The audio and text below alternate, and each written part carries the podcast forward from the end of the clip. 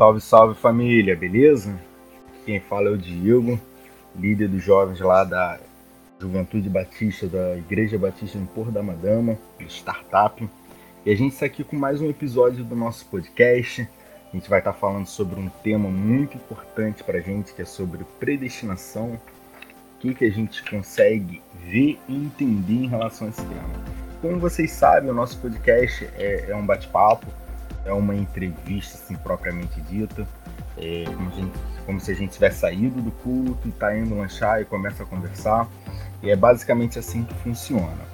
Hoje a gente tem aqui o pastor Mauro, que ele vai estar se apresentando já já. E eu queria deixar aqui para vocês ó, curtirem esse vídeo, compartilhar, se inscrever no, no, nosso canal. As nossas redes sociais vai estar aí embaixo aí na descrição, o Facebook, o Instagram tá todos os nossos contatos aí, então pode entrar em contato com a gente, pode mandar sua mensagem. E não esqueça de se inscrever no canal e ativar o sininho. Então, gente, eu tô aqui hoje com o Iago. Iago, apresenta aí. Fala aí, galera, tudo bem?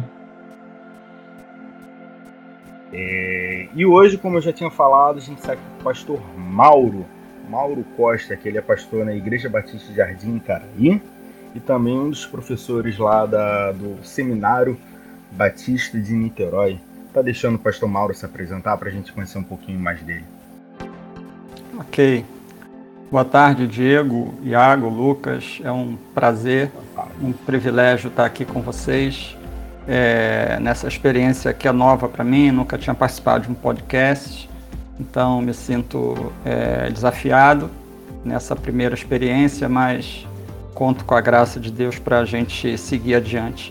É, meu nome é Mauro, sou pastor auxiliar na Igreja Batista Jardim Caraí, aqui em Niterói. É, sou casado com Franciane, tenho duas filhas, Gabriele e Rafaela. É, nós temos é, seguido juntos ali nessa Igreja Batista Jardim Caraí há 20 anos. Antes dela, nós éramos membros da primeira Igreja Batista em São Gonçalo é, onde me casei, quer dizer, onde me batizei, onde me casei, onde consagrei minhas filhas. É, e hoje nós estamos aqui em Jardim Caraí. É, sou professor de, do Seminário Teológico Batista de Niterói. É, já dei algumas cadeiras ali, Teologia Sistemática, Novo Testamento. E ultimamente a minha, a minha cadeira exclusiva, né, tem me dedicado exclusivamente à, à carta de Paulo aos Romanos né, que tem sido um grande, um grande desafio, mas ao mesmo tempo uma grande alegria é, dividir um pouco do que a carta aos Romanos pode trazer para a igreja. Então é mais ou menos isso. Tem que falar sobre isso, hein? A, a, aula de cartas romanas é uma das melhores que tem. Não Legal. Isso aí é indiscutível. Então vamos começar, né, pastor? Sim, pois não. É... Nosso podcast de hoje é sobre predestinação e já convido o senhor para falar o que é predestinação, como ela é tratada, no Antigo, no Novo Testamento. Uhum. Sim. É, bom, primeiro eu, eu gostaria de deixar registrado que essa ideia de predestinação, é, na, minha, na minha visão, na minha leitura da Bíblia, é, ela não é uma, ela não é um conceito é, totalmente fechado, ela não é um conceito totalmente é, consensual é, e ela vai partir mais de pressupostos teológicos do que propriamente bíblicos. Essa é a minha é a minha visão. E dentro do aspecto teológico, obviamente é, temos que ressalvar que teologia é feita por homens.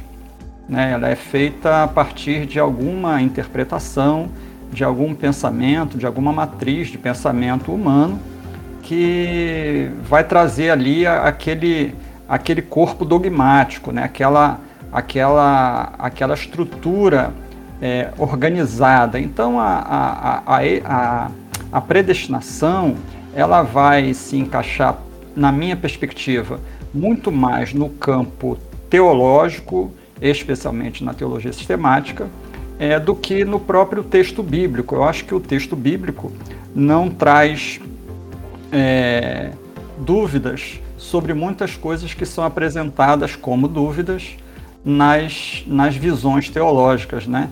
É, seja no calvinismo, seja no arminianismo ou outras equivalentes. Então, eu acho que a teologia sistemática é, criou mais problema do que resolveu. Eu acho que a Bíblia não quis apresentar tanto problema quanto os teólogos encontraram, principalmente nesse tema. Dessa maneira, eu, eu vejo a predestinação mais da parte bíblica do que da parte teológica e dogmática, por assim dizer.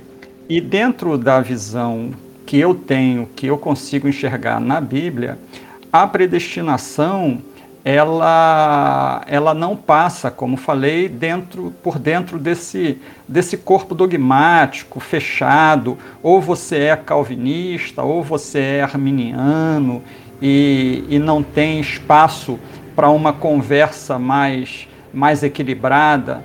É, quando eu olho para a Bíblia, eu vejo que Deus é um Deus que sempre elegeu.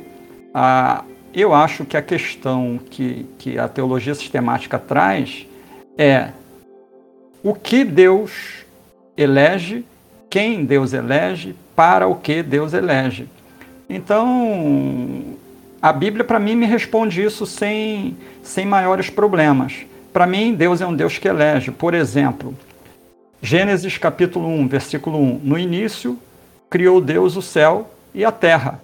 Então, parece que o autor de Gênesis apresenta para a gente dois espaços, o céu e a terra.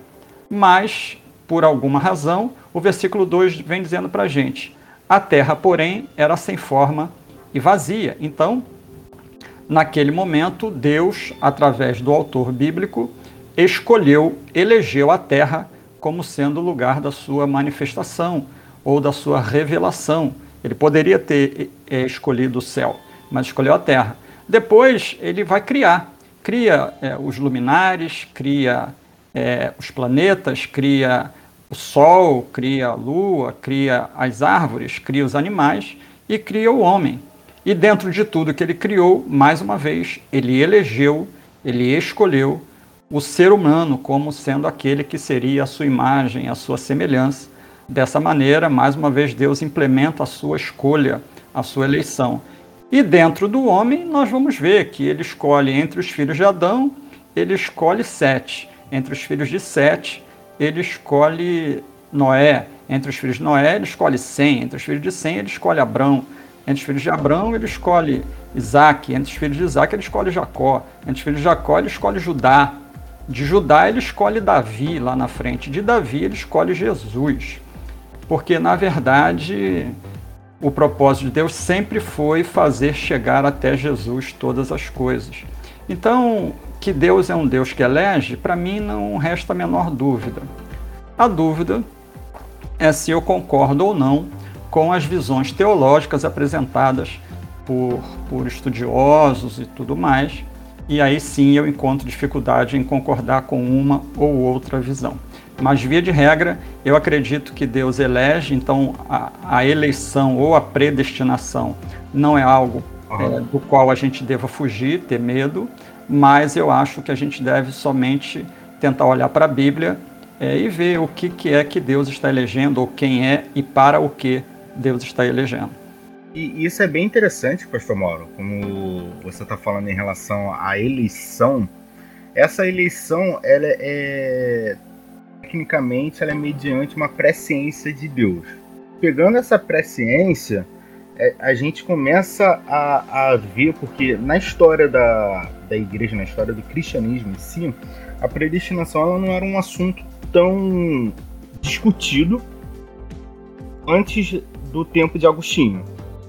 Quando chegou no tempo de Agostinho que começou os primeiros pais da igreja, é, que eram assim chamados, a, a começar a, a, discutir sobre esse assunto. Se eu não me engano, depois veio a partir de Pelágio, que uhum. foi recorrer a algum daqueles primeiros pais, é, como diria o Higgs, a, pre, a predeterminação da salvação ou condenação funda-se na presciência, consequentemente, ele não admitia essa predestinação absoluta.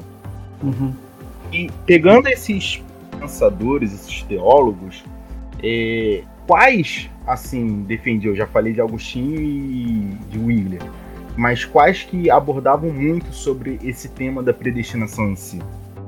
Sim, é, bom, você, você falou uma, uma coisa que demonstra para mim é, que você já tem um arcabouço pré, pré-formado dentro de você. E isso é muito legal, porque a gente, na verdade, no campo da teologia, a gente é formado é, a partir daquilo que foi ensinado a gente durante toda a caminhada. Então, é, você falou que a predestinação ela é baseada na presciência. Bom, se você fala isso dentro de um contexto em que tem a maioria dos seus interlocutores é, que são adeptos da teologia calvinista, você vai uhum. ser execrado, você vai ser cancelado, porque a presciência é uma doutrina é, eminentemente é, arminiana, por assim dizer, e não calvinista. Então, você parte de um pressuposto, ou seja, você foi formado, ao que tudo indica, dentro de um contexto em que a predestinação é considerada como algo que parte da presciência, é, o que não é, é defendido pelos calvinistas. Então, é, para você ver como que a gente já tem problema de início, né? Sim. né? A gente já tem problema de início, porque dependendo de como você foi formado, você vai ter essa visão. Tenho alunos no seminário que são tanto arminianos quanto calvinistas. Sim, sim. E alguns que não, sem, não são um nem outro e nem sabem o que são. É, e, e, no entanto, a gente vê essa discussão sendo trazida a um nível que nós, é, acho, né, é, perdemos muito mais tempo é, do que ganhamos em, em, em qualidade na fé, em qualidade na caminhada cristã. Né? Então, ah, e pegando até por esse lado, pastor, é, sendo bem sincero, eu nunca consegui me definir como calvinista, arminiano, luterano e assim vai. Uhum. Sempre me, me vi como cristão, entendeu? Uhum. Sou cristão, o que importa para mim é ser cristão. E eu vou vendo de acordo com o que eu vejo, os relatos uhum. teológicos que eu vejo tem base bíblica, começa a ver a minha visão bíblica em relação a isso. Uhum. Sim, é, é, é, isso aí mesmo. Eu acho que eu acho que não existe um, um combo, sabe? A gente tá, a gente vive uma era é, no século 21 que tudo é combo, né? Você vai numa lanchonete, você pede um combo, você vai numa determinada loja comprar alguma coisa, é vendido para você um combo, é um, um programa de computador é um combo e por aí vai. Mas a, penso que a teologia bíblica, não a sistemática, mas a teologia bíblica não deve ser um combo fechado. Eu acho que nós temos visões de mundo diferentes e que se nós não é, é, é, conseguimos entender e aceitar que pessoas podem ter opiniões diversas, a gente perdeu uma grande coisa do cristianismo, que é justamente essa liberdade de crer, essa liberdade de ouvir o Espírito Santo falar.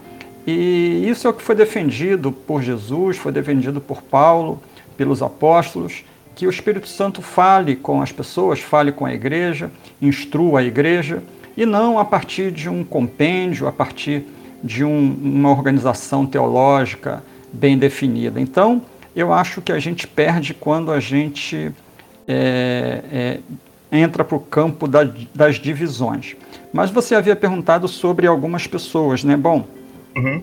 é, é a, grande, a grande discussão inicial foi lá no século V entre Agostinho, um monge é, católico da África, né? com Pelágio. Né? Pelágio também era um pensador, um teólogo, e começou uma discussão, porque é, Pelágio acreditava na, é, que o ser humano era bom, eminentemente bom, ele nascia puro, ele não era, ele não era fruto do pecado original, chamado pecado original, que é uma outra, é uma outra discussão também muito grande. Uhum. Mas é, já Agostinho acreditava que o ser humano nasce é, já em pecado e ele não tem condição é, por si só de ouvir o Evangelho e acolher o Evangelho. Por quê? Porque, segundo a visão de Agostinho, o texto de Efésios, Paulo fala para a gente que nós estamos mortos em nossos delitos e pecados. Então, quem está morto não pode ouvir a voz de Deus. A pessoa primeiro precisa ser regenerada para depois ouvir. Nesse aspecto, Agostinho defende essa teoria da predestinação, que diz que o ser humano por si só não pode ouvir Deus de tal maneira que seja salvo. Ele precisa primeiro ser eleito para depois ele ouvir a voz de Deus, porque senão ele não conseguiria ouvir. Pelágio foi considerado herege pela, pela Igreja Católica, a gente está falando de Igreja Católica nessa época, então ele foi considerado herege pela, pela Igreja Católica.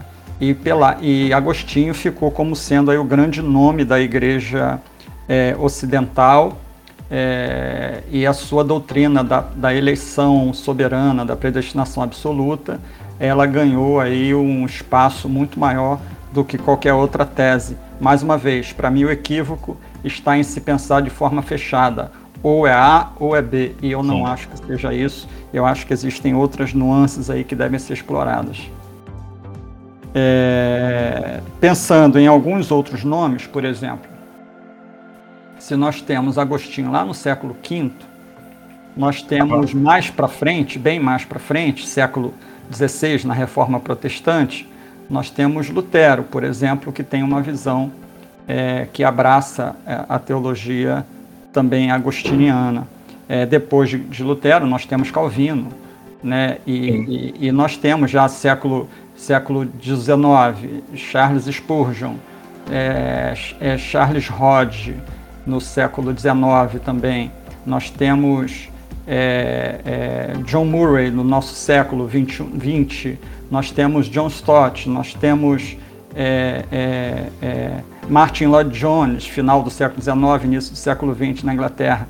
Então, vários pensadores que abraçaram a chamada doutrina calvinista, calvinista, a doutrina que defende a predestinação absoluta. Esses são grandes nomes, grandes expoentes aí. É, é, nós temos é, Luiz Berkoff, né, também, que é um teólogo, tem uma teologia sistemática, também é calvinista. Nós temos aqui no Brasil, que tem uma teologia sistemática, o professor Franklin Ferreira. Né, nós temos aqui é, Hernandes Dias Lopes, Augusto Nicodemos, é, são nomes aí que são expoentes na, na disseminação da doutrina da, da, do calvinismo, né, da, nesse aspecto da, da predestinação absoluta. Hum, interessante. Pastor, é, como a gente, é, como a gente já conversou, a gente, nós, claro, os pensamentos dos, dos grandes teólogos a gente estuda eles, mas na própria Bíblia tem uma passagem em Romanos capítulo 9 que ela pauta exatamente a predestinação. Sim. É, o que, que a gente pode é, tirar dessa, dessa passagem em Romanos capítulo 9? Sim. É, veja, existe na minha perspectiva, na minha leitura, existe um equívoco de origem ao se tentar defender a doutrina da predestinação absoluta a partir desse texto de Romanos capítulo 9. Eu acho que existem textos que vão trazer algum tipo de, de pensamento que possa levar a isso. Mas eu acho que a gente precisa aprofundar mais para não cair numa, numa armadilha, que eu acho que é uma armadilha muitas vezes, de olharmos para um texto e de forma superficial e pensar que ele fala sobre uma determinada coisa. É, o texto de Romanos capítulo 9, ele sempre foi utilizado por vários pensadores, gente muito séria, não estou aqui questionando uhum. a, a, a, seriedade, o caráter deles, mas eu discordo das premissas. E, e sempre foi utilizado esse texto como um texto que sustenta a teoria, a tese, a doutrina, a teologia da predestinação absoluta. Eu discordo é, frontalmente não acho que esse texto do capítulo 9 esteja falando da predestinação, embora a palavra predestinação esteja lá. E isso, para mim, é onde reside o grande problema. Muita gente entra no texto já com uma, uma leitura viciada do texto, é, acostumou-se a ouvir que esse texto fala sobre é, a doutrina da predestinação é, e acaba, quando encontra a palavra predestinação lá, especialmente no versículo 11 do capítulo 9, é, quando encontra essa palavra aí mesmo que fala, viu? Esse texto fala sobre predestinação. Eu não disse, Mas, tá aqui, ó. É, a palavra tá aqui, então tá aqui. Quer dizer, se tivesse escrito predestinação não existe, mas como a palavra predestinação tá lá, bom, então ela fala de predestinação. bom, eu acho que ela fala de uma predestinação, é verdade, mas não acho que ela fala da predestinação para a salvação. Seria Porque... a predestinação de para alguma obra em específico? Então, eu acho que aqui no capítulo 9 está falando sobre Israel. Acho não. É, textualmente, Paulo fala sobre isso nos versículos de 1 a, a, a 5. Ele fala textualmente que ele está se referindo aos israelitas segundo a carne, né? Ele fala os meus irmãos segundo a carne. Então, Paulo, em toda a carta aos Romanos, ele está falando sobre é, judeus e gentios, e ele está falando sobre a justificação pela fé somente. Né? Paulo é, defende de forma veemente que é a doutrina bíblica é correta, que a salvação ela é única e exclusivamente pela graça mediante a fé. Não há é, forma de se pensar que, que o ser humano pode prover a sua salvação através das suas obras é, porque a salvação ela é unicamente pela graça, mediante a fé. Então, a doutrina que ele estabelece na carta toda aos Romanos é sobre a justificação pela fé. E ele coloca ali tanto judeus quanto é, gentios. Ele abre um parêntese na minha leitura, e eu sei que muita gente diverge, e mais uma vez eu respeito, mas na minha leitura ele abre um parêntese no capítulo 9, 10 e 11 para poder incluir a história de Israel dentro dessa, desse, dessa ideia de Deus sobre a salvação. Dito isso, se é verdade que Paulo está falando especificamente sobre o Israel segundo a carne, e na minha leitura ele está. É, então, já que isso é verdade, tudo que se refere nos capítulos 9, 10 e 11, tirando pequenos trechos, é, está se referindo diretamente a Israel. E no versículo, é, a partir do versículo 6 do capítulo 9, porque, veja, é, pode ter um versículo que dê a entender? Sim, mas todo versículo tem que ser lido dentro de um contexto, a gente tem que analisar todo, todo o contexto, né? Eu costumo é exatamente dizer, isso. É, costumo dizer para os meus alunos que um texto fora de contexto é um pretexto para uma heresia. Então a gente tem que usar o texto dentro do seu contexto. E se o contexto aqui do capítulo 9 é o contexto do Israel segundo a carne, dos israelitas e não da igreja, né? Está falando do povo que nasceu é, como hebreu. Aí o versículo 6, Paulo fala assim: Não pensemos que a palavra de Deus falhou. Então, que palavra de Deus é essa que não falhou? Bom, é a palavra das promessas que Deus fez ao povo de, de, de Deus. Então, assim, Deus fez promessas ao povo hebreu. Eu vou cuidar de vocês, eu vou fazer de vocês luz para as nações, de vocês vai vir o Messias, de vocês são os patriarcas, as promessas, as alianças. Eu vou cuidar de vocês, eu vou fazer de vocês uma grande nação, eu vou fazer de vocês um povo santo, um povo de propriedade exclusiva minha. Né? Então ele vai falando, fazendo todas essas promessas. Mas quando a gente vê Paulo escrevendo sobre a doutrina da justificação pela fé em Romanos, significa dizer que os gentios que não têm os patriarcas, não têm a lei, não têm os profetas, não têm o Messias segundo a carne. Então, por que, que esse pessoal entrou na salvação se só Israel que tem essas coisas? Então, se Paulo abre dentro da sua teologia a porta para que o gentio seja salvo, a pergunta que emerge é: Tá bom, Paulo, você está falando que os gentios vão ser salvos pela fé. Mas e quanto a nós que somos judeus?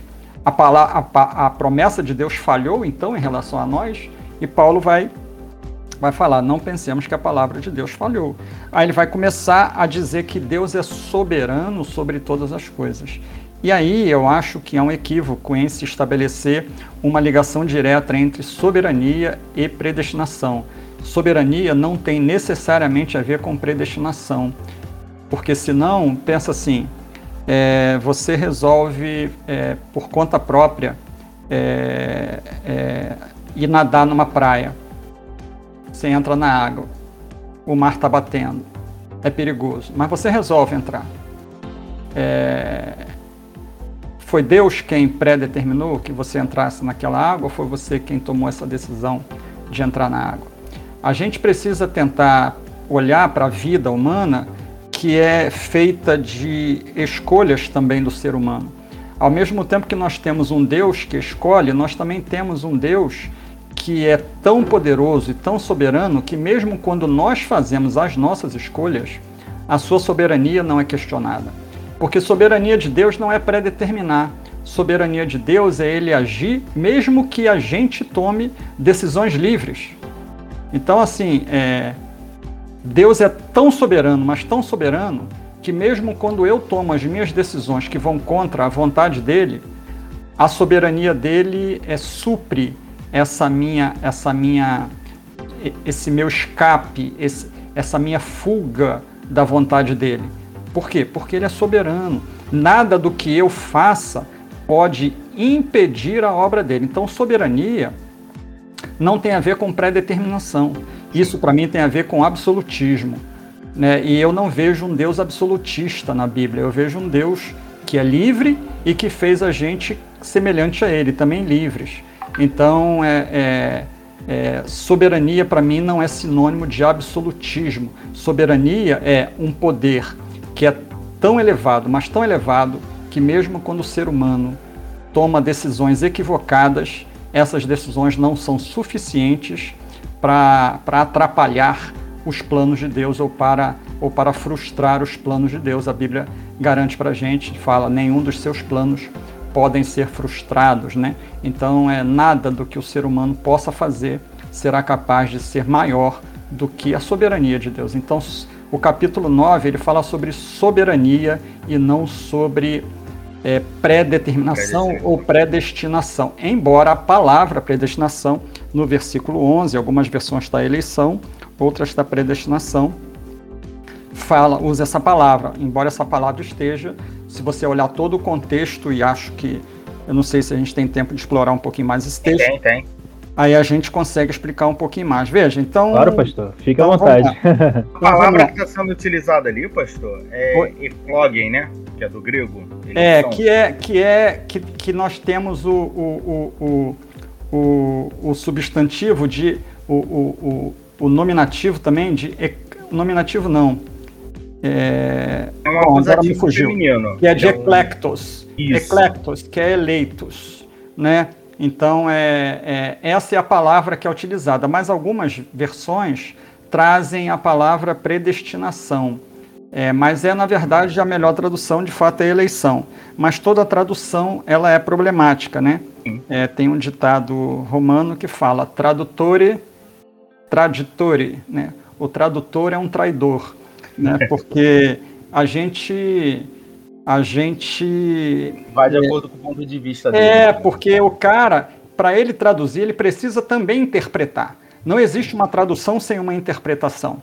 E aí, dependendo de quem traduziu a Bíblia, se a visão do cara for para um lado, você vai ser levado aí para esse lado que ele está indo. Exatamente. Então a tradução ela é complicada e nós temos muita perda de entendimento da Bíblia por causa de problema de tradução. Mas nesse caso, complicada e perigosa, né? É, muito. Às vezes é uma palavrinha que pode fazer diferença entre vida e morte.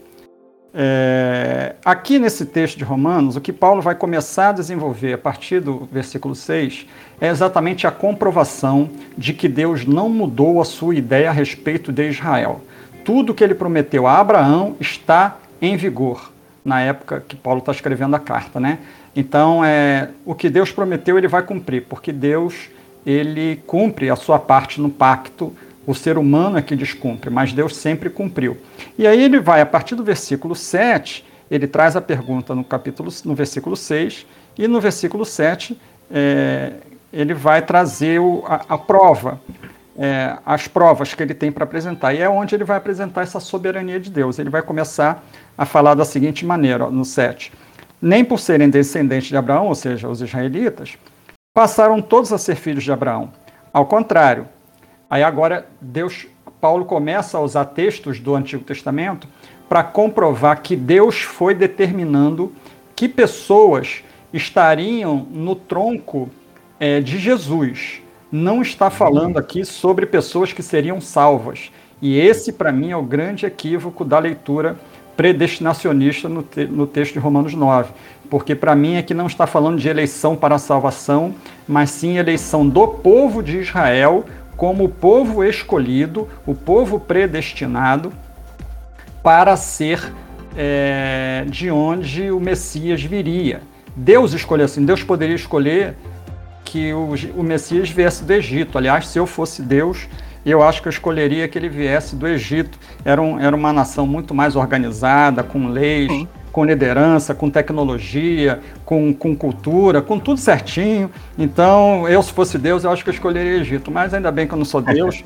Mas Deus escolheu Israel. E ele escolhe Israel independente de Israel fazer alguma coisa boa ou não. Esse é o ponto. O ponto da eleição aqui em Romanos 9 não é porque Deus escolhe pessoas e pessoas, mas sim qual o critério que Deus utiliza para fazer as suas escolhas. E o critério que Deus utiliza para fazer as suas escolhas é o critério da sua soberania. É Ele quem decide e ponto. Mas, mais uma vez, isso aqui está falando sobre salvação? Bom, na minha leitura, não. Na minha leitura está falando por que, que Deus escolheu Israel e como que Deus escolheu Israel. Aí ele vai seguir dizendo. Ele fala no, no 7. Por meio de Isaac a sua descendência será considerada. Ou seja, Deus falou assim: ó, é, é, da descendência de Abraão? É, mas eu não escolho que seja de qualquer descendência de Abraão. Eu escolho que seja da descendência de Isaac, não da de Ismael, não da dos outros filhos que Abraão teve com as outras mulheres mas apenas a partir de Isaac. Aí, ou seja, dentro de Abraão ele escolhe Isaac. Aí ele segue dizendo mais ainda. Versículo 8. Noutras palavras, não são os filhos naturais que são filhos de Deus, mas os filhos da promessa que são considerados descendência de Abraão. Pois foi assim que a promessa foi feita. Aí, de novo, ele cita, cita o texto de Gênesis. No tempo devido virei novamente e Sara terá um filho. Ou seja, mais uma vez, Deus escolhe não é de qualquer mulher de Abraão, é de Sara. Deus escolheu Sara. Aí você vai falar, por que, que Deus escolheu Sara? Por que, que não escolheu Agar? Agar deu logo um filho para Abraão. Sara demorou 99 anos, 90 anos para ter filho. Por que isso? Bom, porque Deus quis. Ele é soberano e nesse caso ele define como e quem vai fazer o seu plano acontecer. Aí ele escolhe Sara. Aí ele vai, vai aprofundando o seu argumento no 10. E esse não foi o único caso, ou seja, não foi só o caso de Isaac e Sara. Para mostrar que Deus escolhe do jeito que ele quer, é, o povo que ele quer, ele fala assim. E esse não foi o único caso. Também os filhos de Rebeca tiveram o mesmo pai, o nosso pai Isaac. Todavia, antes que os gêmeos nascessem ou fizessem qualquer coisa boa ou má, ou seja, antes de é, é, Esaú e Jacó nascerem, Antes deles fazerem qualquer coisa boa ou má, isso para mostrar que a escolha que Deus fez não foi baseado nas obras que eles fizeram, mas sim na sua liberdade, né? na, na liberdade que Deus tem. Aí ele fala: é, é, todavia, antes que os gêmeos nascessem ou fizessem qualquer coisa boa ou má, a fim de que o propósito de Deus, conforme a eleição, aí pronto, botou a palavra eleição, aí já vão falar, tá vendo? A eleição Opa, tá aí. A predestinação. É, é, conforme a eleição permanecesse, não por obras, mas por aquele que chama. Esse aqui que é o, é o, verdadeiro sentido da escolha. O verdadeiro sentido de escolha não é se Deus elege ou se não elege, porque a gente já sabe que ele elege. O critério que está sendo colocado aqui é como que Deus elege. E ele não elege por obras, ele elege é, porque ele chama.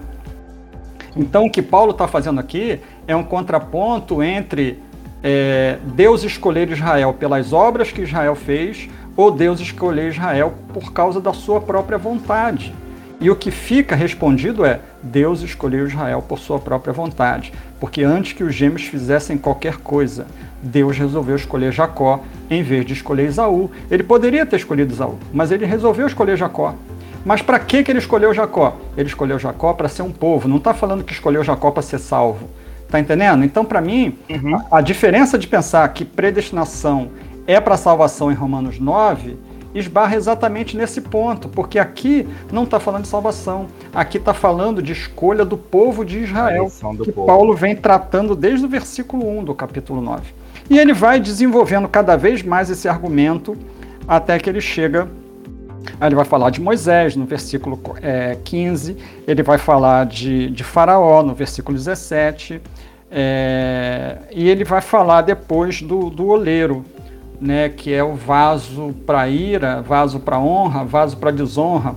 E durante né, todos esses séculos aí, o que a, a doutrina calvinista vem defendendo é que aqui está comprovando que existem seres humanos que Deus escolhe para desonra, é, para ira, vasos Seria para ira. perdição eterna. É, né, exato. É, e usa esse texto aqui. Mas eu quero propor a vocês que leiam comigo rapidamente. Aí eu vou pedir que vocês leiam para mim. Alguém está com a Bíblia aí à mão? Pode falar. Jeremias 18, de 1 a 6. Deixa separado aí, eu vou ler para você aqui o versículo de Romanos. Diz assim, o versículo 20: Mas quem é você, ó homem, para questionar a Deus? Acaso aquilo que é formado pode dizer ao que o formou, por que me fizeste assim? Versículo 21. O oleiro não tem o direito de fazer do mesmo barro um vaso para fins nobres e outro para uso desonroso? Então a pergunta é: por acaso o oleiro, né, aquele, aquele homem que trabalha fazendo vaso, é, ele não pode escolher que tipo de vaso ele vai fazer do barro que está na mão dele? Essa é a grande pergunta. Mas, mais uma vez, aqui não está falando sobre salvação, mas ainda, ainda está no mesmo tópico de escolher Israel como povo eleito, entre outras nações. Agora, leia para mim o versículo 1 a 6 do capítulo 18 de Jeremias. Palavra de Yahvé, o Senhor, que veio a Jeremias. Dispõe-te e desce à casa do olheiro, e lá receberás a minha mensagem. Desci à casa do olheiro, Eis que lá estava ele, concentrado na confecção de sua obra sobre uma roda de madeira. Contudo, o vaso de barro que ele estava formando estragou-se em suas mãos. Ele o refez, mudando outro vaso de acordo com o seu desejo. Então Yahvé dirigiu-me sua palavra, dizendo: Por acaso não poderei eu fazer de vós como fez este modesto olheiro com sua obra de barro? Indago o Senhor. Eis que, como barro nas mãos do olheiro, Assim sois vós na minha mão, ó casa de Israel. Isso. Então, o que nós temos aí, a, a explicação que Paulo está utilizando para dizer que o oleiro escolhe o que fazer com a, o barro que está na mão dele, ele recorre a essa palavra de Jeremias, capítulo 18, versículos 1 a 6.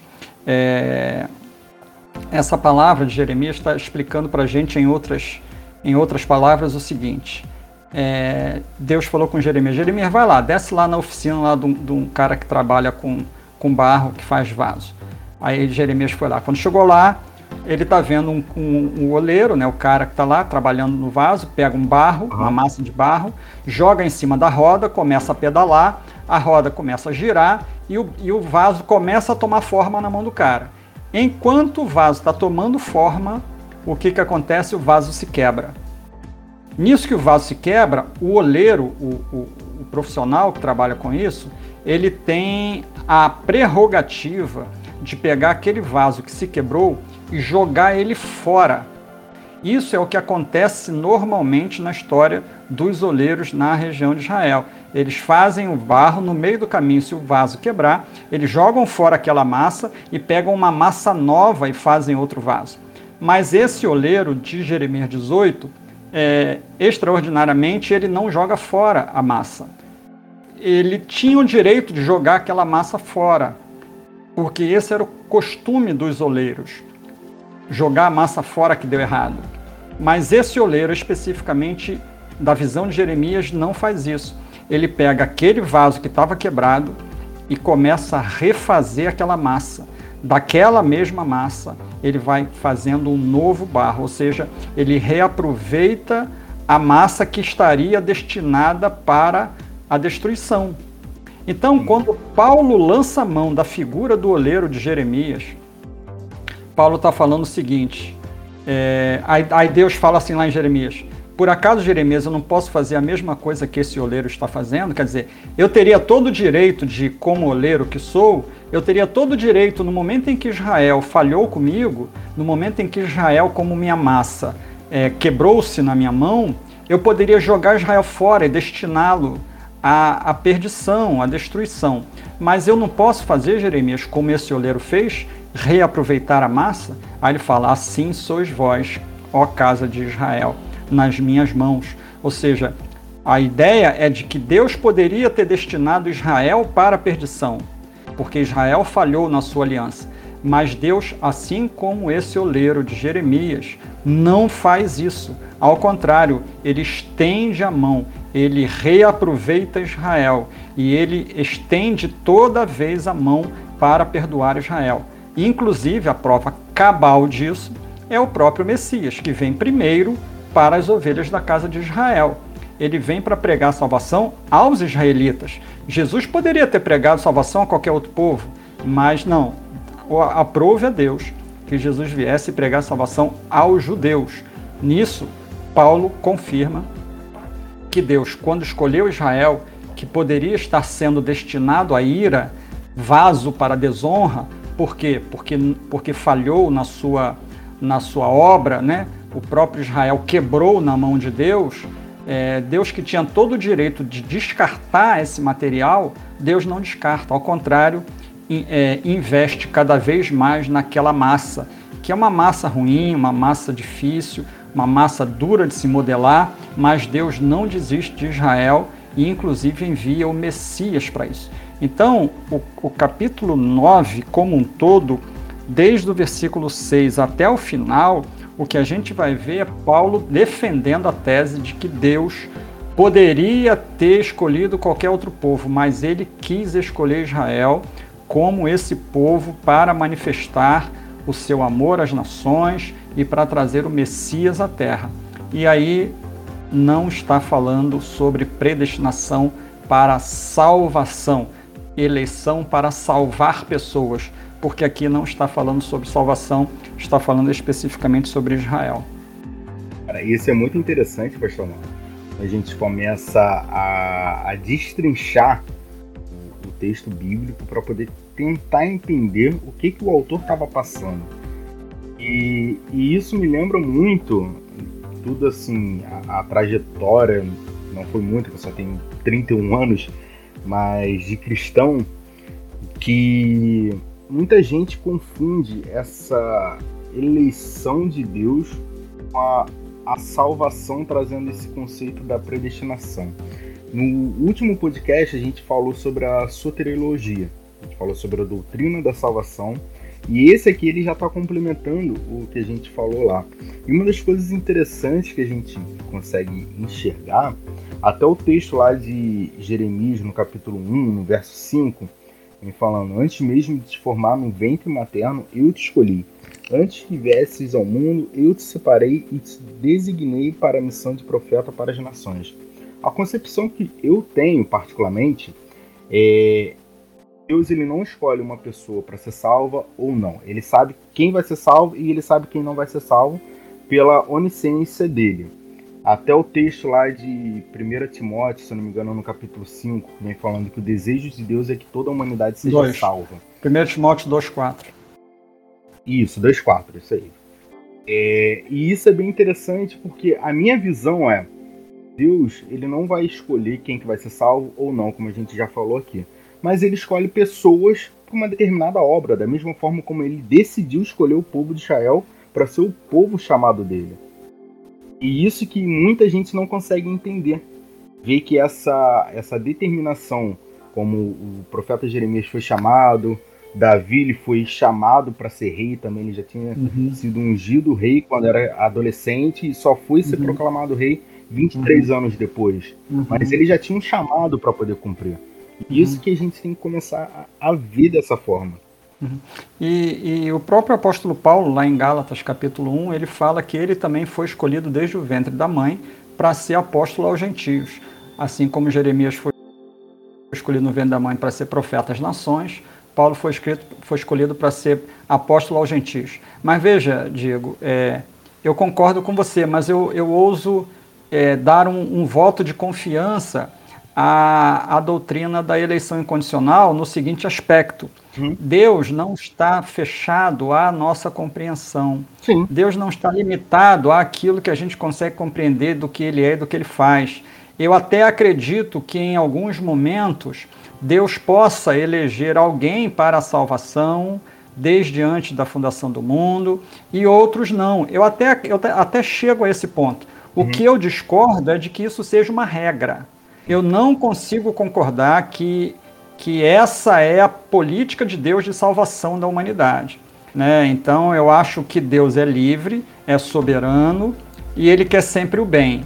Então, ele pode usar o seu, a sua soberania, o seu poder, a sua liberdade para fazer o que quer. Você imagina alguém que é totalmente livre, alguém que é totalmente poderoso, o que, que essa pessoa pode fazer? Né? Obviamente, pode fazer tudo o que quiser, porque ele pode fazer todas as coisas. Mas só que esse Deus, ele também ele é todo amoroso. Então, ele sempre quer o bem. A ideia, e eu concordo com o texto de 1 Timóteo 2,4, que Deus quer que todos os homens sejam salvos e cheguem ao pleno conhecimento da verdade, é aquilo ali para mim é a grande é a grande sacada do evangelho. Deus quer, Deus quer. Agora, é, o ser humano vai ser salvo, todos eles? Bom, aí é, é, são os são as dificuldades que começam a se apresentar e a teologia tenta eu acho que muitas vezes, com boa intenção, explicar, mas não consegue. Eu acho que nenhuma teologia sistemática consegue dar conta de explicar isso de forma profunda, porque a gente está falando de coisas que a gente não tem ingerência. A gente está falando da vontade de Deus. Ninguém tem ingerência, né? Paulo escrevendo aos Romanos mesmo, capítulo 11, versículos 33 em diante, ele fala a profundidade da riqueza, tanto da sabedoria como do conhecimento de Deus. Quão insondáveis são os seus juízos e quão inescrutáveis os seus caminhos. Ele fala assim: Quem, pois, conheceu a mente do Senhor? Ou quem foi o seu conselheiro? Né? Então, assim, é, quem é que pode conhecer a mente do Senhor? Ninguém. Isso é uma, isso é uma barbaridade a gente achar que pode entender a vontade completa de Deus. A gente pode Sim. entender pequenas partes, e mesmo assim, porque ele resolveu apresentar para a gente. De vez em quando, Deus parece que levanta a cortina do picadeiro e a gente consegue ver por trás ali dos bastidores do palco. Porque a gente está aqui sentado na frente, a gente só vê a, a história como ela está apresentada para gente. Mas a gente nunca sabe o que está acontecendo nos bastidores. É igual uma peça de teatro. Quem está sentado no banco assistindo acha tudo muito bonito e maravilhoso. Mas quem trabalhou na peça lá atrás, vendo a organização, o figurino, as falas, né, tudo aquilo, é, os efeitos especiais, tudo isso, ali sim é que está o grande segredo. E Deus, ele não revela tudo para gente, por quê? Porque se ele revelasse tudo para gente, não precisaria ter fé. A fé é exatamente a, a, a desnecessidade de ver. Né? É, nós não precisamos ver para crer. Nós cremos, independente de vermos ou não, é a palavra de Jesus para Tomé, né? Tomé, porque viste e creste. Bem-aventurado é aquele que não viu e creu. Então a fé ela é o que vai sustentar a nossa caminhada e nem sempre a gente vai conseguir explicar tudo. E eu acho que a teologia erra quando tenta explicar aquilo que, na minha percepção, é inexplicável. E tratar é, eleição soberana como uma, uma regra rígida e única uhum. de Deus para a salvação, eu acho que é um equívoco, mas eu acho que Deus pode sim, porque ele não está limitado ao que a gente entende, ele não está limitado ao que a gente compreende, mas ele é livre e é todo-poderoso. Então, se ele resolver escolher alguém para salvar e alguém para mandar para o inferno, quem sou eu para poder discordar dele? Eu Já vem não... aquela mesma pergunta lá que ele vem falando lá em Jó, se não me engano, no capítulo 42. Jó, não, 39. Jó, onde você estava quando é. eu criei os céus e a terra? Onde você estava quando eu te criei? Isso. Entendeu? Exatamente. É ele, ele a gente não sabe de nada, a gente não sabe de nada. A gente acha que sabe, a gente quer bater pé e tudo mais. Tanto é que a gente cria essas teologias e o que, que acontece na história da humanidade, da reforma para cá? Acontece divisões. E Deus nunca deu a sua palavra para gerar divisão na igreja. Quer dizer, ah, eu sou arminiano, ah, eu sou calvinista, ah, eu sou molinista, ah, eu sou cassianista. Ah, eu sou miradista, ah, eu sou, cara, sabe, dispensacionalista. Aí começam essas divisões e Deus fica assim lá no céu, eu fico imaginando, caramba, eu não fiz nada disso, cara. Eu dei a minha palavra para unir essas pessoas, eles estão arrumando um jeito de se separar. Então, eu acho que que, é que nem quando, quando o professor vai lá iniciar uma brincadeira e todo mundo fica brigando porque quer fazer uma coisa. Uhum. E, e, as criancinhas tudo, tudo discutindo e o. Pois é, e é. que isso, a gente? Peraí, calma. É, é, exatamente. Pois é, cara, são essas coisas. Eu acho que a teologia traz esses problemas. Mas tem muita coisa interessante, eu acho que vale a pena estudar teologia. Acho importante, inclusive, esse bate-papo aqui. É, acho que a gente não vai chegar a um consenso. Eu estou apresentando aqui a minha visão, Sim. mas não significa dizer que a minha visão é a correta, é apenas a forma como eu consigo ler a, a Bíblia, né? mas é, dentro do que eu consigo ler, eu não consigo fechar com a visão predestinacionista, não. E isso é bem interessante, o Pastor Mauro, porque o objetivo desse podcast é exatamente esse: é a gente pegar temas relevantes da teologia que não são tão abordados, infelizmente, na maioria das igrejas, a gente começar a debater, para a gente começar a entender um pouquinho, entendeu? É, e é isso. Infelizmente, a gente nunca vai chegar no consenso, porque em dois mil anos de, de história depois de Jesus, a gente não consegue é, identificar ou saber 1% de quem é Deus, porque ele é infinito, uhum. a gente não consegue compreender uhum. isso. E, e agora, quando o senhor estava falando em relação ao capítulo 9 de Romanos, já me lembrei até de uma aula que o senhor deu em Romanos no capítulo 8, verso 29. Hum. É um dos textos que eles usam bastante. Eu até fui olhar Sim. aqui no grego, porque eu nunca tinha olhado esse texto no original. E eu tô olhando aqui agora ele usa. Exatamente, ele usa exatamente a palavra predestinação. Esse uhum. texto. É. Diferente do outro que ele usa a eleição. É, é, porque ali o texto fala assim: aqueles que de antemão conheceu ele também os predestinou. Aí, se parasse só aí, parece que poderia estar falando sobre predestinação para salvação. Mas ele segue dizendo: ele também os predestinou para serem conformes à imagem do seu filho, a fim de que ele seja o primogênito entre muitos irmãos. Então, é, é, o texto ali, ele segue dizendo que nós, que fomos amados por Deus, fomos é, é, predestinados para sermos parecidos com Jesus, ou seja, a ideia que Deus tem a respeito da sua igreja é que a igreja seja parecida com Jesus. Jesus é um modelo do homem perfeito. Né? Jesus não veio só mostrar quem Deus é, mas Jesus também veio mostrar quem a gente deve ser. Né? É assim, ó, quer ser humano legal? Então olha para Jesus, porque ele é o modelo do ser humano que eu quero que vocês sejam. Então, é, essa predestinação de Romanos 8, 29, mais uma vez, é, uhum. a palavra está lá, parece mais uma vez, porque, porque a palavra está lá, então a doutrina da predestinação absoluta está lá. Não.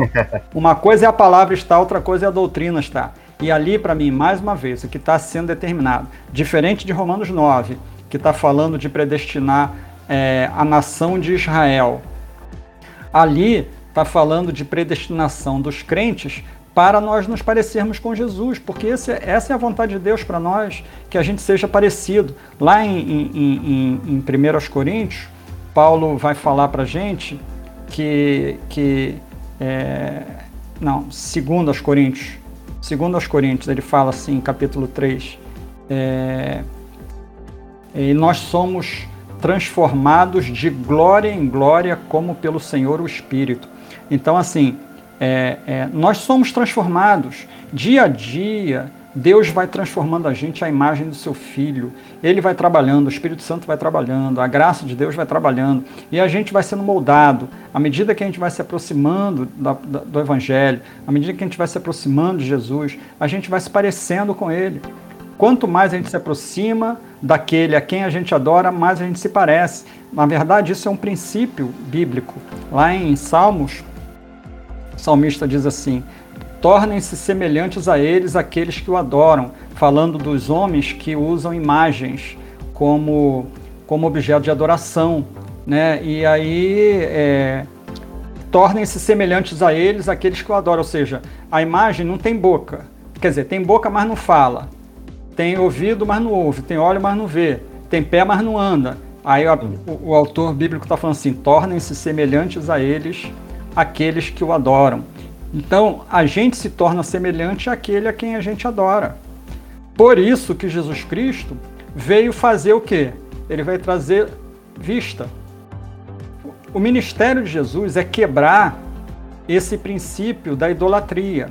Se no Antigo Testamento a pessoa era parecida com a imagem que tinha olho e não via, Jesus Cristo vem e traz vista ao cego. Se a pessoa do Antigo Testamento se assemelhava à imagem que adorava, porque tinha pé e não andava, Jesus cura o paralítico. Entendeu? E por aí vai. Jesus vai quebrando item a item daquele, daquele relacionamento antigo da religiosidade judaica que estava cada vez mais envolvida com os ídolos. Então, é, em Romanos 8, 29, o que nós temos é a proposta de Deus para a gente. Ah, eu quero que vocês sejam semelhantes ao meu filho. Por quê? Porque foi isso que eu pensei de vocês. Quando eu criei vocês, eu pensei nisso, eu falei, ah, eu quero tanto que Mauro seja parecido com Jesus, quero tanto que Diego, Iago, Lucas sejam parecidos com Jesus. Por quê? Porque foi para isso que nós fomos pensados, foi para isso que nós fomos predestinados. Então a predestinação está ali? Tá. Mas é que predestinação para salvação? Bom, mais uma vez, não está ali para predestinação para salvação. Essa é a minha leitura, entendeu? Isso é bem interessante mesmo. É... Pastor Mauro, uma das coisas que a gente já até falou aqui nesse podcast foi sobre Calvino e a sua relação com a predestinação, né? Uhum. A doutrina da predestinação. E, e, Calvino, ele tem, que é considerado pelos presbiterianos, a, a tulipe de Calvino, né? Uhum. O que Sim. seria essa tulipe em si? Sim. É, é, é, é tulipe, que a gente traduz para tulipa, né? Porque a ideia é uhum. essa mesmo, né? Tulipa é, é, um, é, uma, é, um, é um postulado teológico né, que foi desenvolvido lá no Sínodo de Dort. O Sínodo de Dort, Dort é uma cidade holandesa que teve lá um concílio, uma espécie de um concílio chamado de Sínodo. E esse sínodo aconteceu de novembro de 1618 até maio de 1619 para tentar combater o que eles consideraram como heresia, a tese do Armínio. Veja, é, Calvino nasceu no início do século XVI. Ele nasceu em 1509. Né? Calvino tinha oito anos de idade quando Lutero estava colando as, as 95 teses dele na porta da Catedral de Wittenberg. Então, Calvino nasceu em 1509 e morreu em 1564. Armínio nasceu em 1560, ou seja, quando Calvino morreu, Armínio tinha quatro anos. Armínio não conheceu pessoalmente Calvino, mas Armínio conheceu a tese de Calvino. Tanto é que Armínio foi ensinado por um dos, dos maiores calvinistas da época, chamado Teodoro de Beza. Teodoro de Beza era calvinista e Armínio começou a sua caminhada é, no calvinismo. Só que com o passar do tempo ele foi discordando dessa visão é, que Calvino tinha a respeito da, do que é chamado de ordo salutis, né, a ordem da salvação lá, é porque isso tem a ver com a soteriologia, né? É, a diferença do calvinismo para as outras teologias é a soteriologia, é a, é a doutrina da salvação. Então, assim, é, como que o homem é salvo, em que momento ele é salvo, de que forma ele é salvo, é, é isso que faz a diferença. Então, Armínio começou a discordar disso. Calvino, é, que já estava morto, é, os seus seguidores, né, os chamados calvinistas, eles começaram a ter embates contra Armínio. Armínio começa a discordar dessa visão calvinista e quando chega lá no final, é, no, no, início do século XVII, no, em 1618, foi contratado um concílio na cidade de, é, de Dort, lá na Holanda, cidade inclusive da onde Ar, é, Armínio era. Porque Calvino ele era nascido em Genebra e com cidadania francesa, mas Armínio era holandês. E eles fizeram um concílio lá em Dort, lá na Holanda, e, e a maioria dos teólogos que estavam presentes lá no, no sínodo era calvinista. O que, que você acha uhum. que vai acontecer? Não é? O que, que você acha que vai acontecer quando 90% dos, dos julgadores é, é, tem um pensamento calvinista é com um pensamento fechado contra 10% de, de teólogos de outra linha. Então, obviamente, no final do concílio, do sínodo, é, os cinco pontos dos arminianos foi, foram considerados heréticos. Né? É, é, depois eu mando para vocês, mando para você, Diego, você distribui para a turma, se quiser, os cinco pontos de cada postulado. Então, o, o, os remonstrantes, que são os arminianos, eles apresentaram cinco pontos do que eles acreditavam ser a ordem da salvação.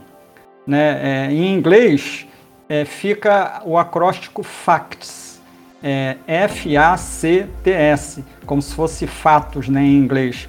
E é uma sigla para cinco, cinco, cinco frases. A primeira do F é Freed by Grace, que é livre pela graça para crer. Segundo a visão arminiana, o ser humano é livre para crer. Existe uma graça que possibilita ele a crer ou, inclusive, a autorizar ele a não crer. Ele é livre para isso, mas ele é livre pela graça para crer. A segunda, a letra A é Atonement for All, que é expiação para todos. Na visão arminiana, o sangue de Jesus foi derramado por todos os seres humanos, que é o que eu também acredito, lá na tese lá de 1 Coríntios, 1 eh, Timóteo, capítulo 2, versículo 4. É, a terceira letra, que é o C, Conditional Election, que é eleição condicional, né, diferente da tulipa, a gente vai falar já, a tulipa fala que a eleição é incondicional. Mas aqui na visão arminiana, a eleição é condicional. Está condicionada a pessoa a crer. Se a pessoa crê, ela é predestinada, ela é eleita. Se ela não crê, ela não é eleita. É, a depravação total ela é igual, tanto calvinistas quanto arminianos acreditam na depravação total, total depravity. E a última é Security in Christ, segurança em Cristo, que é como se fosse, lá na tulipa, seria a perseverança dos santos. Mas só que nesse aspecto, os, os remonstrantes, né, os arminianos, não fecharam questão, isso ficou em aberto. Alguns remonstrantes pensavam de uma forma, outros de outra, então eles não fecharam e ficou isso em aberto.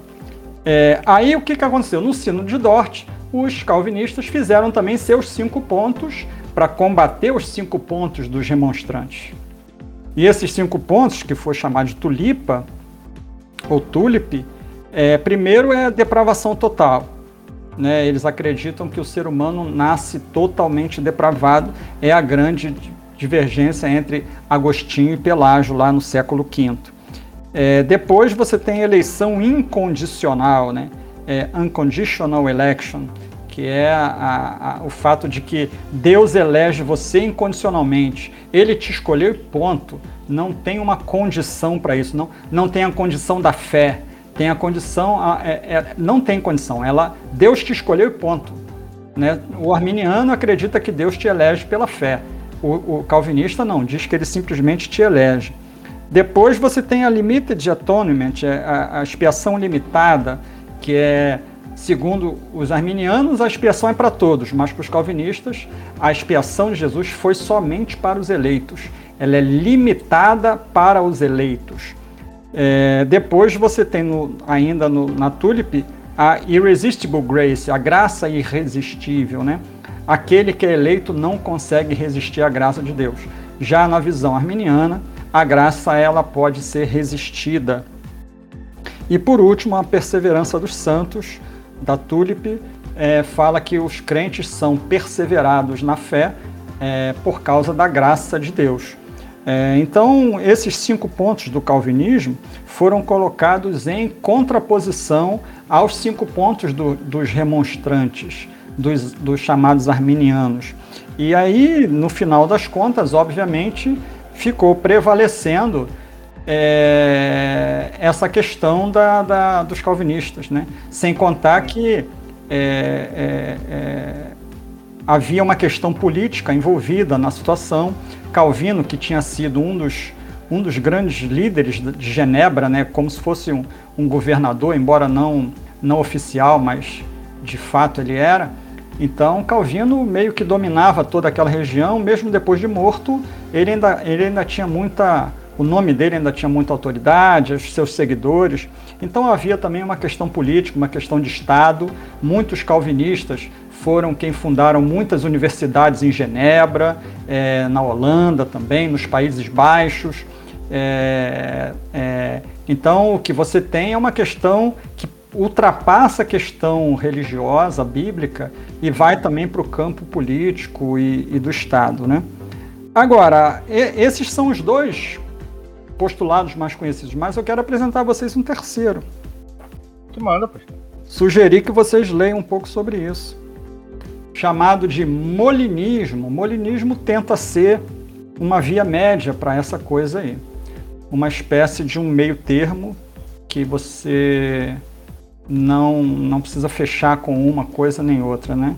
É, o molinismo foi é um padre, é, Luiz de Molina, um padre espanhol é, do século XVI também, e ele, ele fez o, o, o, o, seu, o seu arcabouço teológico com base no que Cassiano acreditava. Cassiano foi um padre também que viveu na época de Agostinho Pelágio, ele vivia uhum. entre os dois, lá na briga dos dois, é, Cassiano vivia lá na época também. E Cassiano também propôs uma via média, uma, uma, uma terceira via, para não ficar nessa discussão entre Pelágio e Agostinho. Então, Cassiano foi. Só que a tese dele foi descartada, também foi considerada como heresia, mas é o que vai sistematizar mais à frente, que vai ser chamado de molinismo. E o molinismo também tem cinco pontos. É, radical, ou seja, não é depravação total. Nesse ponto eu fecho com o molinismo. Eu não acredito numa depravação total como os calvinistas e os arminianos creem.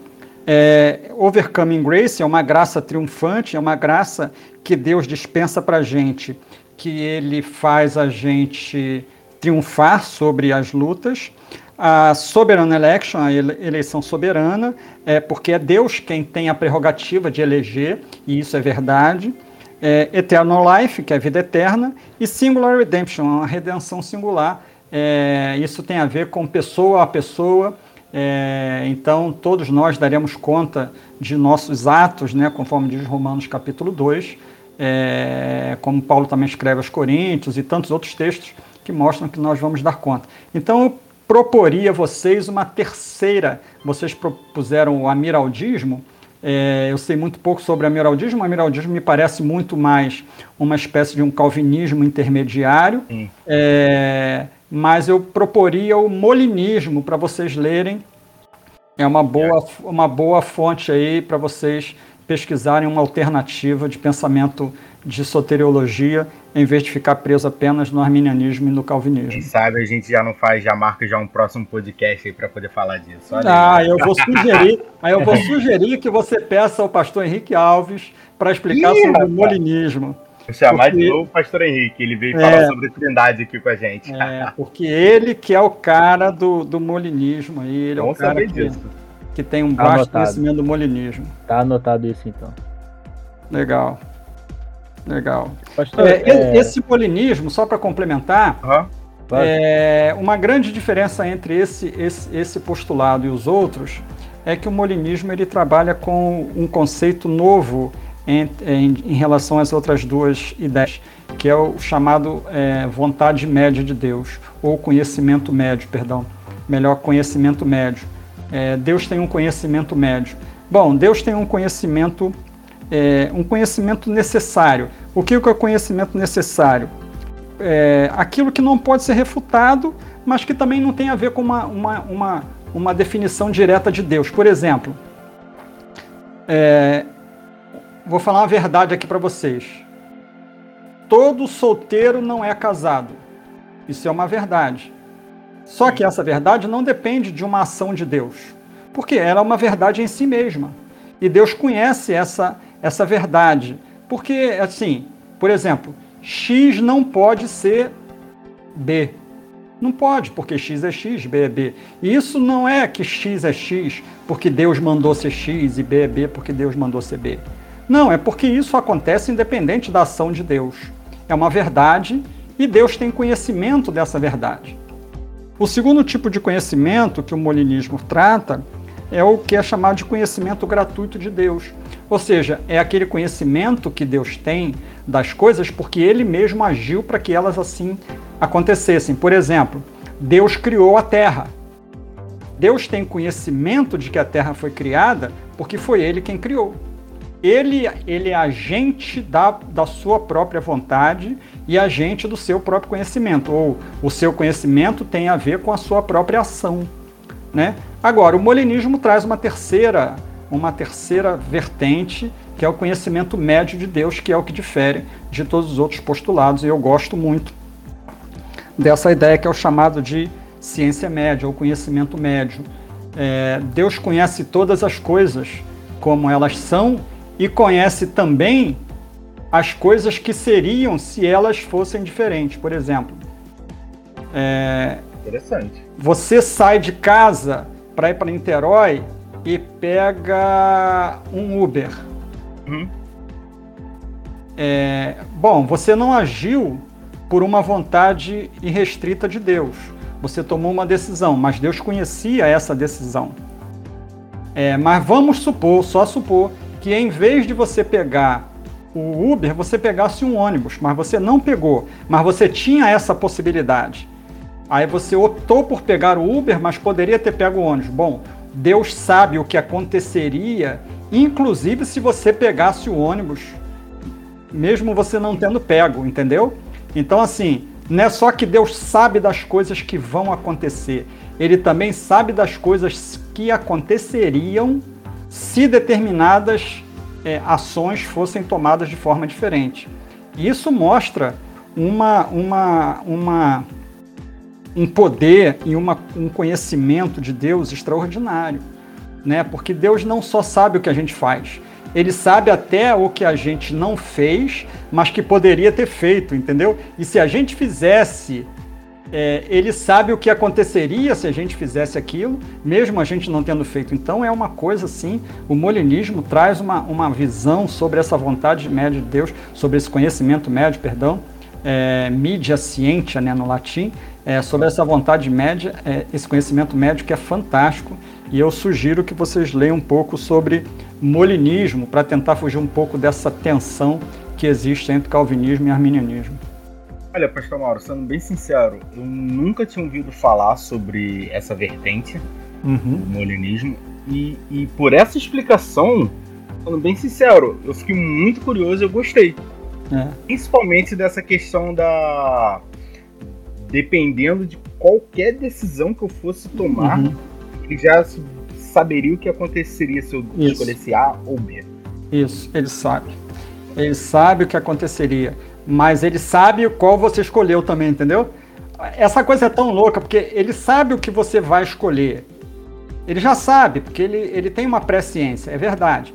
Então ele já sabe o que você vai escolher. Mas ele também sabe que se você não escolhesse o que você vai escolher, mas se você escolhesse uma outra coisa, ele também sabe o que aconteceria caso você fizesse outra escolha, mesmo ele sabendo que você não a fez. É uma coisa assim. Caraca. O modernismo trabalha isso de uma forma, de uma forma fantástica e é desse Deus que a gente fala na Escritura e é sobre esse Deus que a gente fica tentando aqui é, explicar coisas que são inexplicáveis, tá entendendo? Sim. Então, é, é, é, é, muito louco isso, mas eu, eu, eu prefiro, eu gosto dessa vertente do molinismo, até porque ela, ela é uma espécie de, de, de arrumação entre a, a, as distorções do calvinismo e as distorções do arminianismo. Eu acho que tem erro tanto na Tulip quanto na Factis. E eu acho que o molinismo é, consegue contemplar o que é melhor das duas, entendeu? Então, se, eu, se você me perguntasse qual é a minha visão hoje disso, eu diria que hoje eu me vejo muito mais para o molinismo do que para qualquer outra qualquer outra forma de pensamento soteriológico. Cara, muito maneiro isso. De verdade, eu, achei, eu, eu gostei muito de, de, de, de, todo esse pensamento, né? De, de um, uma opção leva a algo, mas a outra também, e ele sabe uhum. de tudo, e a gente uhum. caraca, ele sabe de tudo, cara. É, Iago, não é mole não. não é, é. mole, esse, esse, é o nosso Deus, cara, esse é o nosso Deus. E, e há pessoas que batem no peito e são tão arrogantes e ignorantes de dizer que conseguem saber exatamente o que Deus Pois é. Tudo que Deus quer, né? Tudo que é, o que ele o que ele já planejou, né? Pois é, eu acho que a gente deve se se resignar à condição de incompetência mesmo que a gente tem para poder falar sobre matérias que só tem a ver com a soberania de Deus, né? Quem somos nós para poder, é, como você falou, bater no peito e dizer que tem a verdade absoluta, né? É Deus Exatamente. que tem a verdade absoluta e a gente só sabe aquilo que Ele autoriza a gente a, a saber. Ele só abre a pontinha da cortina para gente, para a gente ver um pouquinho do que está acontecendo lá nos bastidores, né? Mas na maior parte das vezes a gente só vê as coisas quando elas acontecem, ou seja, ele só revela para a gente aquilo que ele quer e o mais fica no campo da fé, da confiança, da esperança, e é isso que a gente tem que exercitar. Mas acho sim importante que a gente tenha um mínimo conhecimento, pelo menos do que se pensa, né, ao redor do mundo aí, para que a gente possa falar, não, não, eu não me vejo muito nesse campo aqui, porque aqui, veja, nós estamos falando de assuntos que não são fundamentais da fé cristã. Eles são importantes, mas não são fundamentais. Por que, que é fundamental que, que o calvinista e o arminiano têm que concordar? Jesus Cristo morreu pelos pecados da humanidade e só pode ser salvo em Cristo. Ponto. Isso ninguém pode discordar. Agora, como que Calvino e Armínio discordam dessa, dessa coisa? Porque para Calvino, Jesus não morreu por todos os seres humanos. Para Armínio, Jesus Cristo morreu por todos os seres humanos. Mas para Armínio, somente aqueles que creem vão ser salvos.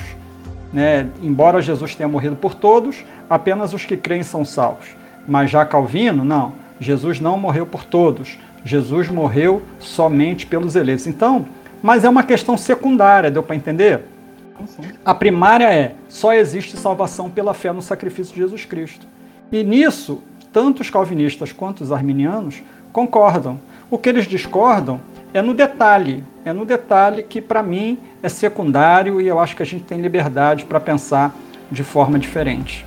Concordo plenamente, porque isso é visão que cada um tem de pensamento. Uhum. Porque a graça de Deus que vem através do sacrifício de Jesus, que deu a justificação, a, a propiciação e redenção dos nossos pecados, uhum. é uma só, é o sacrifício dele, é a graça dele que vem uhum. dele a nós, não é o que, que eu vou fazer, o meu uhum. pensamento que vai levar para essa salvação. É, o ato já foi feito, que foi ele se entregar. Isso aí. Então, e, isso, isso é, é fenomenal, cara. É. E isso é a base do cristianismo.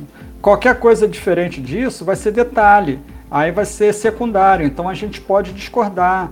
Tem gente que pensa conforme o calvinismo, tem gente que pensa conforme uhum. o arminianismo, o molinismo e por aí vai. E eu acho que isso são pontos secundários que a gente tem liberdade para pensar diferente.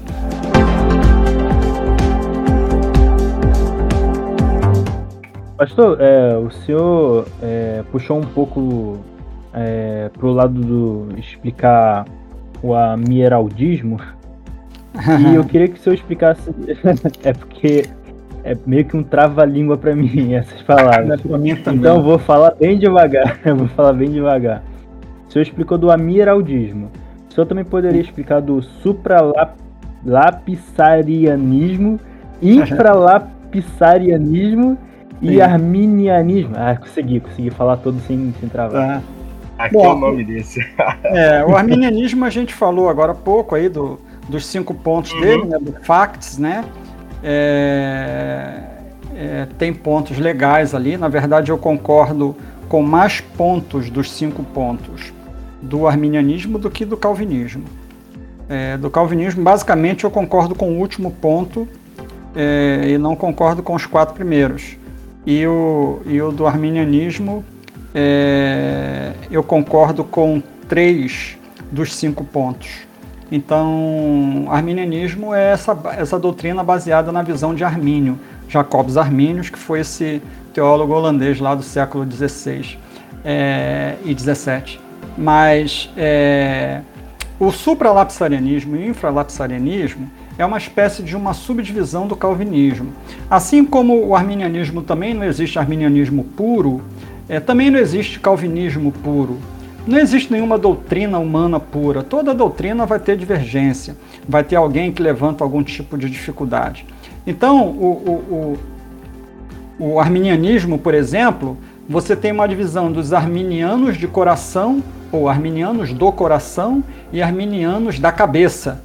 É, o que, que eles querem dizer com isso? São os arminianos que defendem ipsis literis o que Armínio defendia, é, tudo que Armínio defendia eles defendem, isso é chamado de arminiano do coração, porque pegava a, o coração da, da, da, da, da doutrina do Armínio, e o arminiano da cabeça. Arminiano da cabeça é o cara que pega uma parte do pensamento do Armínio, mas discorda de outras e faz e abre uma divergência. Aí são considerados arminianos da cabeça. Bom, assim como tem arminianos do coração e arminianos da cabeça, uma subdivisão dentro do arminianismo, você também tem uma subdivisão dentro do calvinismo. É a visão supralapsariana e a visão infralapsariana. É, é, Lapso é evento, é acontecimento. Então, é, o que, que é o supralapsa ou supralapsário? É, é, aquele, é, é, aquela, é aquele decreto que acontece antes do fato. É, por exemplo, supralapsarianos tem a ver com os decretos de Deus. Deus decretou primeiro a eleição dos seres humanos para depois decretar a queda. Então, dentro da visão supralapsariana, primeiro Deus elege a humanidade, depois Deus é, elege a, a, a queda, depois Deus cria e depois Deus providencia o meio da salvação, que é Cristo na cruz. Então, o decreto supralapsário é o seguinte: primeiro Deus decreta a queda. É, depois, primeiro Deus decreta a eleição. Segundo, Deus decreta a queda. E o infralapsário? O infralapsário vem depois. O supra vem antes e o infra vem depois. Então é: primeiro Deus decreta a queda e segundo Deus decreta a eleição. Então, o que muda é uma ordenzinha ali no início dos cinco decretos. Porque se você também botar na, na, na internet para procurar o decreto, é, os decretos eternos de Deus, é, aí você vai ver supralapsarianismo ou infralapsarianismo. Infra, que também é conhecido como sublapsarianismo. É, então, quem são os supralapsarianos? Bom, os supralapsarianos hoje estão em, em, em, em extinção. Né? São poucos os calvinistas supralapsarianos. A maioria dos calvinistas do nosso tempo é formada de infralapsarianos. O, o, o concílio de Westminster, a confissão de fé de Westminster, que é o é, é quase que uma, uma bíblia calvinista, uma espécie de um é uma espécie de um de um credo, né, um credo calvinista, das chamadas igrejas reformadas, é, o credo é, da Confissão de Westminster, é, basicamente ela é feita por calvinistas infralapsarianos. Mas no passado, antes do, do, do, da Confissão de Westminster, é, a, a maioria dos reformados era de supralapsarianos o que hoje é, é chamado de hipercalvinistas. Né? Então é não basta ser calvinista, tem que ser hipercalvinista. Né? Então é o, o supralapsariano é como se fosse o hipercalvinista, é aquele que é radical na visão dos decretos de Deus. Já o infralapsariano, ele é mais moderado em relação aos decretos de Deus. E essa hoje é a maior parte dos teólogos e dos expositores é, calvinistas. A maioria é, é formada de, de pensadores infralapsarianos. E isso, como eu falei, tem a ver com os decretos de Deus. Deus primeiro decretou a queda ou primeiro Deus decretou a eleição? Né? Então são, são coisas que, na, mais uma vez, na minha concepção, a Bíblia não fala sobre isso. É, a Bíblia nunca entra nesses detalhes. Isso tem muito mais a ver com a teologia sistemática. Isso tem muito mais a ver com, uma, com a forma como essas pessoas leem o texto do que o que o próprio texto efetivamente diz. Você vai perceber que muitos desses calvinistas, na verdade, se não todos, a grande maioria, eles citam muito outros autores e citam pouco o texto bíblico. Porque, por exemplo, Hernandes Dias Lopes cita Augusto Nicodemos, que cita Franklin Ferreira, que cita Charles Rod, que cita John Stott, que cita Charles Spurgeon, que cita, é, que cita Calvino, sabe? E assim vai. E fica ali um citando o outro ali. E a, e a quantidade de textos que são de fato citados como embasamento bíblico sólido é cada vez menor. Mas convencionou-se que esse grupo é igual, aí está lá igual o sino de Dort. 90% dos, dos membros do sínodo era calvinista. E hoje, no nosso tempo, 90% dos autores de livros que nós temos, 90% é de calvinista. Então que você vai ter um predomínio da visão calvinista, mas porque você tem um predomínio não significa dizer que isso é uma verdade inexorável, né? Só significa dizer que tem a maior quantidade. Eu concordo plenamente. E uhum. até eu estava lendo a teologia sistemática de Berkoff. É, a, por mais que ele seja calvinista também, ele até que nessa teologia sistemática ele usa muitas passagens bíblicas sim, referências. Sim. Isso eu achei bem interessante, porque eu estava até lendo a do, do Hernandes Dias Lopes para poder fazer a exegese que eu estou trabalhando. É, não tem tanta passagem. Ele vai realmente citando mais outros autores.